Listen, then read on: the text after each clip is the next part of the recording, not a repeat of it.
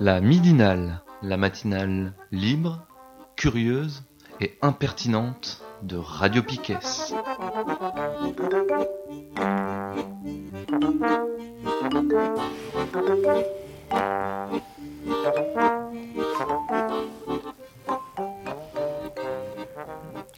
La dernière partie de la midinale de Radio Piquet. L'agenda et tout est pas rien. Ambre et Géraldine nous ont rejoints. Bonjour. Bonjour. Pour parler du rendez-vous théâtral organisé par la Maison du Théâtre. Alors Géraldine, toi tu travailles à la Maison du Théâtre. Oh, Qu'est-ce que tu fais? C'est quoi la Maison du Théâtre? Eh ben, ce que j'y fais, je suis chargée de communication. Tiens, comme c'est étonnant de me trouver derrière un rideau. euh, un, un rideau. Un micro Un micro Euh, Voilà, ben, la Maison du Théâtre, c'est une structure qui est dédiée euh, au théâtre euh, et qui est basée à Lambézélec. Pour ceux qui connaissent pas, c'est une asso qui a été créée. Ouais, à Brest. c'est une asso qui a été créée en, en 2000 et là depuis 2011, on est euh, dans un théâtre rénové sur le quartier. C'est un ancien cinéma dans les années 50 et donc on se retrouve avec un très très bel équipement qui est vraiment dédié bah, aux, aux formes de production du théâtre d'aujourd'hui parce que nous, ne- ce qu'on défend, bah, c'est le, le théâtre. Contemporain, si on, on veut dire, si ce mot vous fait pas peur, mais en tout cas toutes les formes du théâtre d'aujourd'hui. Et euh, sur les différents aspects de ce qu'on fait, on accompagne les, les compagnies professionnelles euh, en région, mais aussi euh, toute la pratique théâtrale en amateur sur le département du Finistère. Et donc ce rendez-vous est, est dédié à, à cette pratique amateur. Ok. D'accord. Donc toi, Ambre, tu participes au rendez-vous théâtral. Exactement. Comment ça se fait Comment, euh, Raconte l'histoire peut-être avant. euh. Euh, bah du coup, en fait, l'année dernière, j'ai fait le premier atelier à la Maison du Théâtre qui était basé sur la lecture parce que, en fait, je me retrouvais en début d'année sans pratiquer et j'étais là, ça va me manquer pendant un an. Et euh, du coup, j'ai vu qu'il restait des places pour un atelier de lecture. Et euh, en fait, euh, après cette année euh, fort, euh, enfin assez intense, euh, j'étais au bal Floc qui était animé par Ronan Le Fur et euh, j'ai eu littéralement un coup de cœur pour son jeu. Et en fait on s'est croisé une semaine après au Quartz. Il me disait qu'il animait un atelier à la maison du théâtre. Et là j'ai fait bon bah tout marche comme il faut. Et euh, veux y être. voilà c'est ça. Du coup euh, on a commencé en septembre. Et puis depuis septembre euh, on travaille sur les scènes de vie collective. Voilà c'est euh, en fait on s'inspire de scènes de vie collective Euh, du coup y a on a fait un exercice, c'était aller dans des lieux en binôme. Euh, moi, j'étais avec euh, François, qui travaille aussi à la Maison du Théâtre et qui fait l'atelier. Et on, on a été au Derby, à la place de Strasbourg, pour observer les gens, voir les comportements qu'il y a là-bas, et ensuite pouvoir les rejouer sur scène en mettant en avant le corps, en fait, et les mimiques, les choses d'éthique de certaines personnes. Voilà. Et sinon, la deuxième chose, c'est euh, en fait, on a fait un- une nuit blanche de l'écriture l'année dernière, euh, au début de l'été, de 18h à 6h du matin, où on était accompagné par Ronan Mansec. Et euh, en fait, il nous donnait des consignes qu'on avait, où on avait la possibilité de prendre, enfin, de saisir ce qu'il nous donnait. Et à la fin de cette nuit-là, il en est sorti un texte, enfin plusieurs textes, chaque personne avec son texte. Et du coup, il y a trois textes qui ont été sélectionnés pour, pour euh, le week-end prochain, dont euh, celui que j'ai écrit. Voilà. Bravo. Merci. Je suis touchée par ça. Ça, cette nuit de l'écriture, c'est quelque chose qu'on fait euh, tous les deux ans et euh, ça, ça, ça marche très très bien. En fait, on déambule à travers euh, la nuit dans Brest avec différents points. Euh, je sais qu'il y a une année, il y a eu euh, les Capucins, le cimetière euh, de Lambézélec, le petit bois. Je crois que vous avez fini au petit jour au bois de la brasserie à Lambé cette année. Et on a fait le Vauban. la fermeture du, du petit Minou à 2h du matin. Du coup, c'était un moment assez fort de débarquer tous là avec nos crayons, nos cahiers, et puis dans une ambiance de fête. Et tu te poses dans un endroit, et puis c'était un peu dans la même idée d'observer les gens. Bah, se comporter. Ouais. Et du coup, ça dure euh, une nuit, c'est Ouais. long quoi. Tout, tout le groupe écrit toute Ouais, la nuit quoi. C'est ça. Ça commence à 18, ça finit à 6h. Voilà, et de, de cela euh, sont nés euh, des textes. Mm. Et euh, pour redonner un petit peu bah, le, le fil rouge cette année du rendez-vous théâtral, du coup, c'était ça justement, les écritures parce qu'on s'est rendu compte qu'on a beaucoup de, troupes qui écrivent eux-mêmes leurs textes désormais. Enfin, même si ça a toujours existé, mais en tout cas, c'était le coup de, coup de projecteur qu'on voulait mettre cette année. Et euh, en fait, euh, pour expliquer un petit peu aux, auditeurs euh, ce qui va s'y passer, on donne rendez-vous. Donc, on a neuf groupes cette année. là, je vais parler du samedi après-midi à 14h30. Euh, dont l'atelier euh, dont tu viens de nous parler, euh, l'atelier Scène de, vie, et Écho d'une nuit blanche à travers Brest, où des gens vont lire ton texte. Et neuf groupes en fait de, théâtre amateur vont venir présenter un extrait. L'idée, c'est qu'au mois de février, les groupes sont pas prêts. En général, les pièces sont prêtes au mois de mai-juin. Souvent, c'est comme ça, de septembre à juin. On, mm. travaille pour être prêt en fin de saison. Donc là, l'idée, c'est de leur donner euh, le plateau du théâtre et de venir tester euh, devant le public à mi-parcours euh, un petit bout de ce qu'ils sont en train de préparer. Et tout ça sous le regard de Ronan Mansec, qui est notre invité cette année. c'est un auteur, il est parrain. Et à l'issue de chaque présentation, il y a un échange aussi avec la salle pour donner un petit peu les ressentis de chacun et de ce qu'ils en ont perçu. Donc euh, à la fois pour les troupes amateurs, bah, une façon de tester euh, à mi-parcours un petit peu son, projet de l'année, et puis pour le public, bah, sur une après-midi, découvrir euh, bah, neuf univers complètement variés, parce que la pratique amateur est quelque chose de très riche, très fort sur le département. On ressent à peu près 160 troupes et 300 ateliers de pratique dans les structures plutôt socio-culturelles. Ouais, ça fait pas mal, ouais. Voilà. Je m'en rends pas du tout compte par rapport aux autres départements. C'est. Euh, On est euh, sur une pratique assez dynamique, ouais, euh, en Bretagne en général. voilà, j'ai pas l'explication historique, mais beaucoup, beaucoup de projets à la fois. Nous, ce qu'on accompagne, c'est à la fois les troupes qui vont être constituées souvent en association, et puis, euh, ce qui est plus de l'ordre de l'atelier en, Maison pour tous, ou, nos ateliers euh, cette année. Et donc là, euh, sur ces neuf groupes, on aura par exemple une réécriture d'un film, La Poison de Sacha Guitry. On a un autre texte qui est une réécriture des, oiseaux d'Aristophane. Donc on, va sur des univers complètement différents. Et puis on propose de finir la soirée de façon un petit peu plus détendue, conviviale, on va dire, par un repas façon Auberge espagnole qui sera animé toute la soirée, notamment avec un tout nouveau collectif euh, stand-up qui vont euh, proposer des, des sketchs, des écritures de, euh, voilà, stand-up qui est une forme du coup qu'on découvre cette année avec eux. D'accord. Voilà. Donc les gens, ils peuvent venir en fait à partir de 14h30 le samedi 9 février et ça va euh, parce qu'il n'y a pas d'horaire après, ça va s'enchaîner. Euh, voilà, entre 14h30 et 19h et du coup on peut venir, euh, bah, si on, veut début d'après-midi, au milieu, on peut venir en cours de, présentation. On fera juste des, temps d'ouverture des portes entre deux, deux présentations quoi. Et euh, voilà. Et sinon, du coup, euh, l'autre euh, moment fort, c'est qu'on a donné une carte blanche le vendredi soir à la Jean-Michel Troupe qui est une troupe bah, de, jeunes comédiens. on en rigolait l'autre jour justement en conférence de presse parce qu'il y en a disaient qu'ils avaient tous moins de 28 ans, ce qui n'était pas le cas d'autres troupes où, où les publics sont différents. Notamment les le théâtre Farago qui, qui, qui s'occupe, qui s'attache euh, cette année à une pièce de, Brecht qui est l'opéra de Katsu. Et donc euh, voilà, dans toute la diversité, ça va de 20 ans à 68 ans, je crois, dans les, membres du groupe. Et là, là, Jean-Michel Troupe, ils sont beaucoup issus, euh, pour la plupart, du conservatoire de, de, Brest, du conservatoire de, de musique, d'art dramatique. Et on les a accompagnés l'année dernière, ils nous ont présenté un extrait et cette année, on a souhaité bah, leur, offrir le plateau pour voir l'intégralité de cette pièce qui est écrite et mise en scène par, par Yuna Reich, qui est un, jeune artiste, euh, j'allais dire brestois, enfin en tout cas qui, habite à Brest. Je ne sais pas si la ville est un qualificatif, mais en tout cas de Brest. Avec une petite euh, carte blanche dès 19h30 où ils vont nous proposer des, textes courts, une déambulation dans le théâtre. Et puis la pièce Le Peuplier plié en intégralité à partir de 20h30. Bien. Voilà. Merci. De quoi faire ce week-end, quoi? Ambre, tu voulais rajouter quelque chose? Non, ça le fait. Je crois que tout était dit. Ouais. On est bien? Pour moi, c'est pas mal. Je crois qu'on a tout dit. Et eh ben merci. Si on n'a pas dit quelque chose, je crois qu'il y a Radio Piquet qui ah vient enregistrer. Euh, alors je sais pas si ce sera en direct ou pas.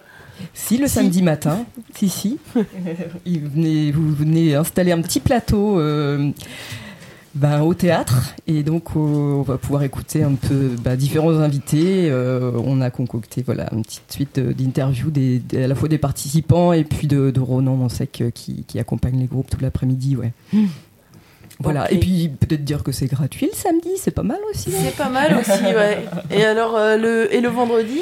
5 euros la pièce, le peuplier plié de, de Yuna Reich, ouais. Ok. Très bien, bah, merci beaucoup. Merci, à, vous. de nous avoir invités. J'ai vu que dans les invités, il y avait aussi 1029 contes. Oui. Ouais, et je voulais en parler parce que je les ai vus il y a pas très longtemps. Donc c'est un collectif de conteurs et de conteuses je les ai vus à l'avenir en fait le samedi, je crois que c'était le 26 euh, janvier dernier. Et euh, en fait, ils venaient, donc c'était la bouffe de quartier habituelle euh, de l'avenir. Et, et, en même temps, il y avait un week-end organisé par le réseau Salariat. Il y avait eu la conférence de Bernard Friot la veille. Et donc, ils sont venus à l'avenir faire des comptes sur le travail. C'était vachement chouette. Ah c'était vraiment, de, vraiment un moment sympa. Et en fait, il passe aussi au mouton à cinq pattes cette, euh, le 14 février, donc la semaine prochaine, Après, ouais. à 18h30. Et j'ai vu aussi qu'il faisait des ateliers deux mardis par mois au PL Guérin. Et qu'on pouvait. Euh, du coup, je mettrai le mail dans le l'article de l'émission si vous avez envie de les contacter. Il faut mmh. être adhérent en fait de l'association pour pouvoir euh, participer, mmh. à leurs ateliers comme je suis au PL Guérin toujours, euh, on peut continuer. Il y a les jeudis du PL ce mois-ci, le mois de février, c'est consacré à l'éducation. Euh, le PL Guérin travaille sur son projet éducatif. Et du coup, euh, pour nourrir tout ça, il propose quatre jeudis donc autour de l'éducation. Jeudi prochain, le 7 à 20h, c'est une discussion sur l'école, ça sert à quoi? Autour de partage d'expériences. Le jeudi suivant, le 14 à 19h, c'est une discussion à partir de ce que je dois à. Alors, parmi euh, les choses, il y a l'école, mais il y a aussi la famille, les amis, euh, le travail, les loisirs. Le jeudi 20 février, toujours à 19h, ils vont parler d'ateliers philo en maternelle. L'idée, je crois que c'est euh, qu'il y a des animateurs au PL Guérin qui aimeraient bien relancer ça. ça avait déjà été mis en place il y a quelques années. Et du coup, je ne sais pas, ils parlent du film Ce n'est qu'un début, je ne sais pas s'ils vont le projeter ou pas. Si vous l'avez jamais vu, allez le voir, il est en lien aussi sur le site du PL Guérin. Euh, on y voit donc des, des gamins de maternelle euh, de, dans un quartier de banlieue parisienne où euh, ils mettent en place la philo avec les enfants, mais de maternelle et c'est très, c'est hyper riche, c'est super chouette. On voit vraiment l'évolution entre le début de l'année, la fin de l'année, comment les gamins ils réfléchissent à un sujet, ils apprennent à s'écouter, etc. C'est vraiment top.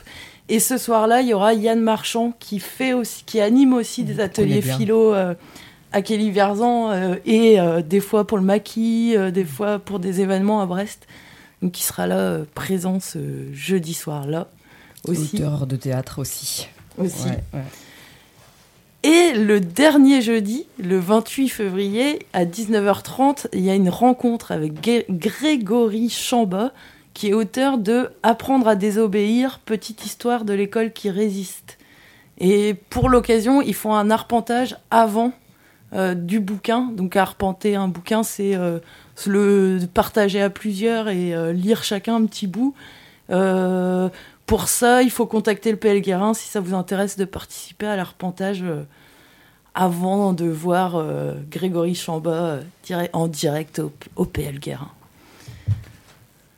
J'avais encore autre chose à l'agenda. Toujours à Saint-Martin, la médiathèque de Saint-Martin nous a envoyé un petit mail pour nous dire que ce samedi, le 9 février, il y a entre 10h et midi et 14h et 17h des jeux qui sont mis à disposition toute la journée pour jouer en famille sur les thèmes héros de l'enfance. À 10h, euh, ils commencent par un petit-déj, ils offrent le petit-déj, et à 15h, il y a un jeu euh, sous forme de quiz. Et autrement, donc toute la journée, on peut passer. Euh. Voilà pour l'agenda. Moi, je dis juste un petit truc au niveau culturel ou politique. Euh, c'est aussi du théâtre et ça se passe euh, samedi prochain. C'est à Pont-Monou. C'est entre Morlaix et Lannion à 19h30. il y a une euh, pièce qui s'appelle la compagnie non qui s'appelle Punctum Diaboli par la compagnie des oubliettes à la dérive. C'est une info que je prends sur Bourrasque Info. Ça a l'air très bien. Je vous résume le truc. C'est un duo de bonnes femmes se questionnant sur l'histoire de la chasse aux sorcières. Un pot pourri historique sur la persécution des femmes à la Renaissance. S'inspirant du théâtre connexe, de la musique et de faits historiques, elles mettent en lumière une des parts de l'histoire hétéro, patriarcalo, capitaliste. Ça a l'air bien. Merci. Et bah, sur Bourrasque Info, toujours, il y avait aussi le mercredi 13 février au Renard Ponce à Châteaulin, la conférence gesticulée, ça roule. Le gars qui fait cette conférence gesticulée avait été reçu il n'y a pas très très longtemps dans Le Feu, la rage, l'orage vous pouvez, vous pouvez le réécouter en podcast. Et euh, il y a une réunion aussi au PL Guérin encore, le mardi 12 février à je ne sais plus quelle heure, Guillaume. Une coopérative alimentaire à Brest. L'idée est de euh, se poser la question, donc euh, si. Oui, c'est ça Non, pas d'heure Bon, ben, pas d'heure. 18 heures.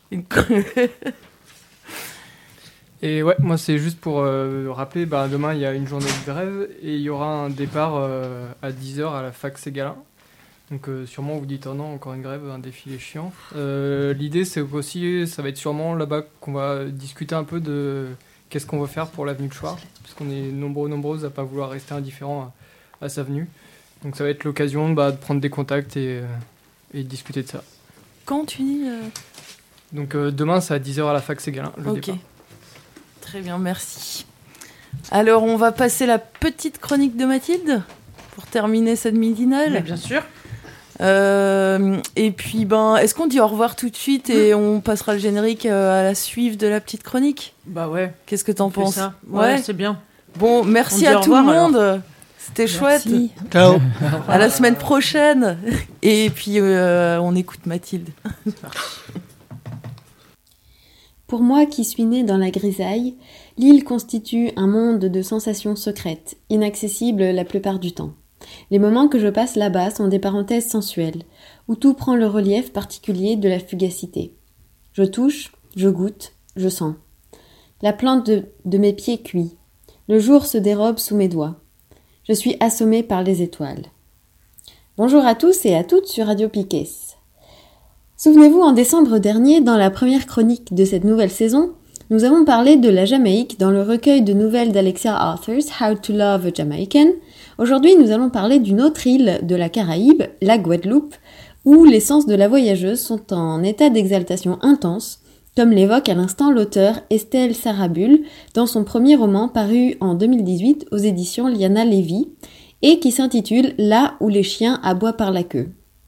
La Guadeloupe, l'île en forme de papillon, prend aussi une place centrale dans ce roman, comme un personnage à part entière, une île qui se transforme rapidement et que l'on doit quitter, à regret pour certains, ou au contraire, avec impatience pour d'autres, pour aller tenter sa chance ailleurs, en l'occurrence en métropole.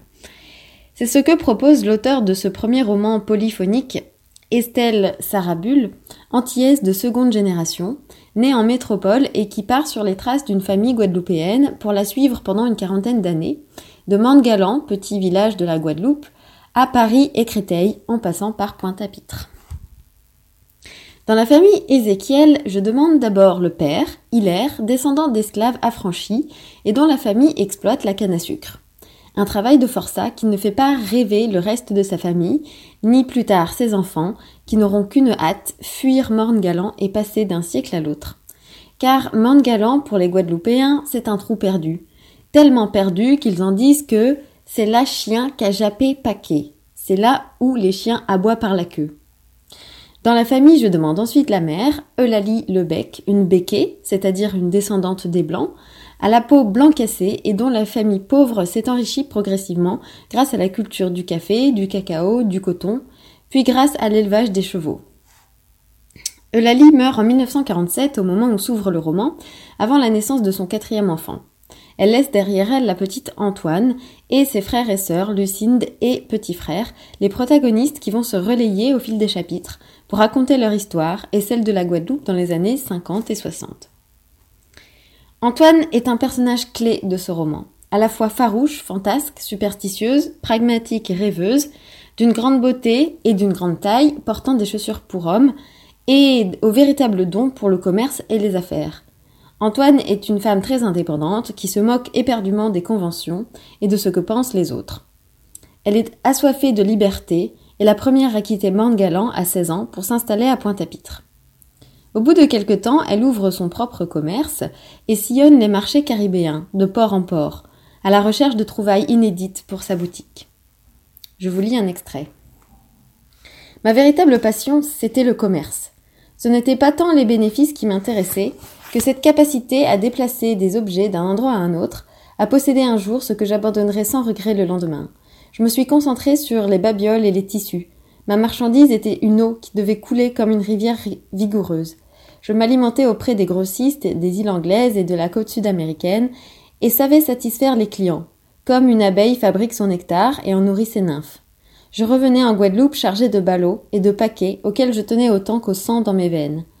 Avec mes, allées et venues au port, je voyais la Guadeloupe changer. En ce début des années 50, la population vivait au rythme des arrivages par bateau et se soumettait aux caprices des plus gros commerçants à coquiner aux élus, eux-mêmes liés à la métropole. Depuis belle lurette, pas un grain de riz ne poussait dans l'archipel, mais les sacs arrivaient chaque jour, de Pondichéry ou de Chine.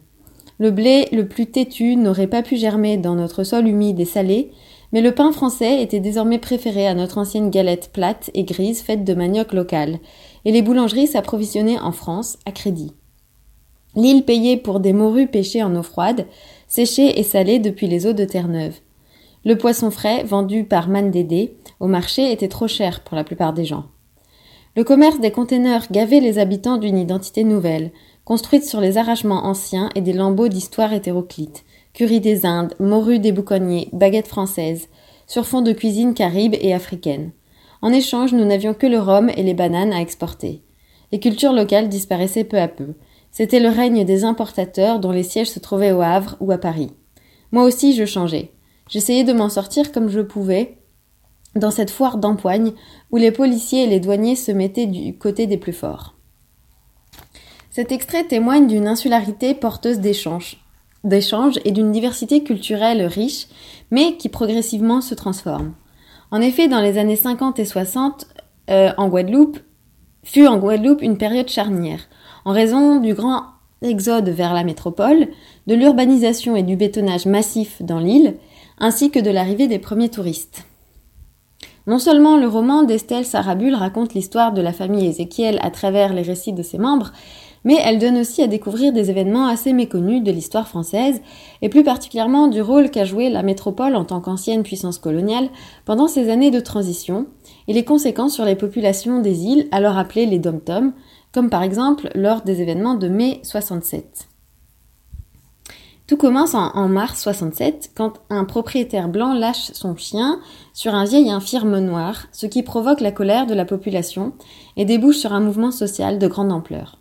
Ouvriers et étudiants manifestent pour l'amélioration de leurs conditions de vie, mais ces mouvements sont violemment réprimés par les forces de l'ordre qui fait feu sur la foule.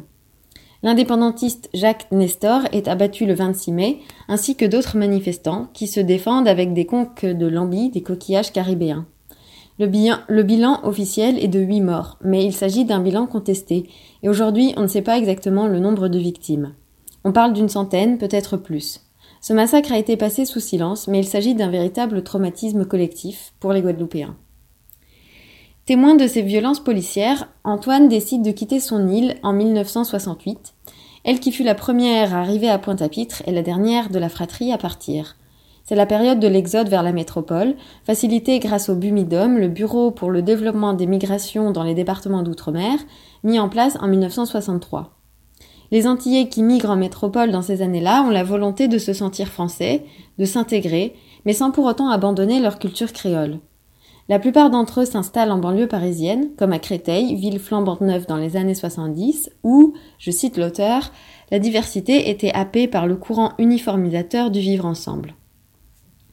Estelle Sarabul montre que les personnages de cette première génération n'ont pas tous vécu l'exil de la même manière. Certains pour qui il s'est très bien passé et qui se sont intégrés, mais d'autres pour qui l'exil fut beaucoup plus difficile. La seconde génération dont fait partie euh, Estelle Sarabul est métissée. Métisse, qui comme elle le dit, c'est un entre-deux qui porte quelque chose de menaçant pour l'identité. Cette génération va de l'avant sans oublier son passé, comme dans le très bel extrait par lequel je voudrais terminer en vous, en vous conseillant fortement ce beau roman, Là où les chiens aboient par la queue, et en vous souhaitant une très belle semaine sur Radio Piquet. Je n'étais pas née en Guadeloupe. Je n'y venais au, mieux qu'une fois tous les deux ans. Même si j'aimais profondément cette île, cette société créole, ma vie était ailleurs. Cela ne signifiait pas que rien ne m'avait été transmis de cette terre. Au contraire, je le sentais dans mon corps, dans mes mots, dans ma façon d'appréhender la diversité du monde. À Mande-Galant, mes ancêtres avaient dû lutter pour leur survie. C'était le cas de la, majorité des habitants de l'île, à l'exception des béquets, qui eux avaient lutté pour maintenir leur pouvoir, quitte à violer la loi et ignorer les principes de justice.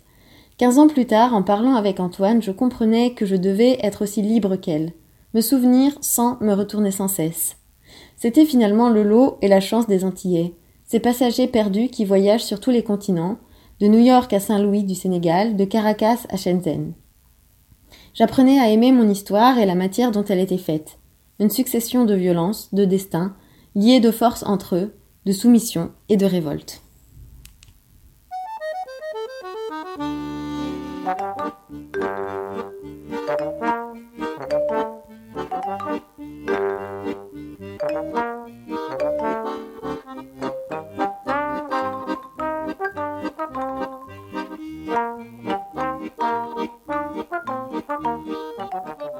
La midinale, la matinale libre, curieuse et impertinente de Radio Piquet.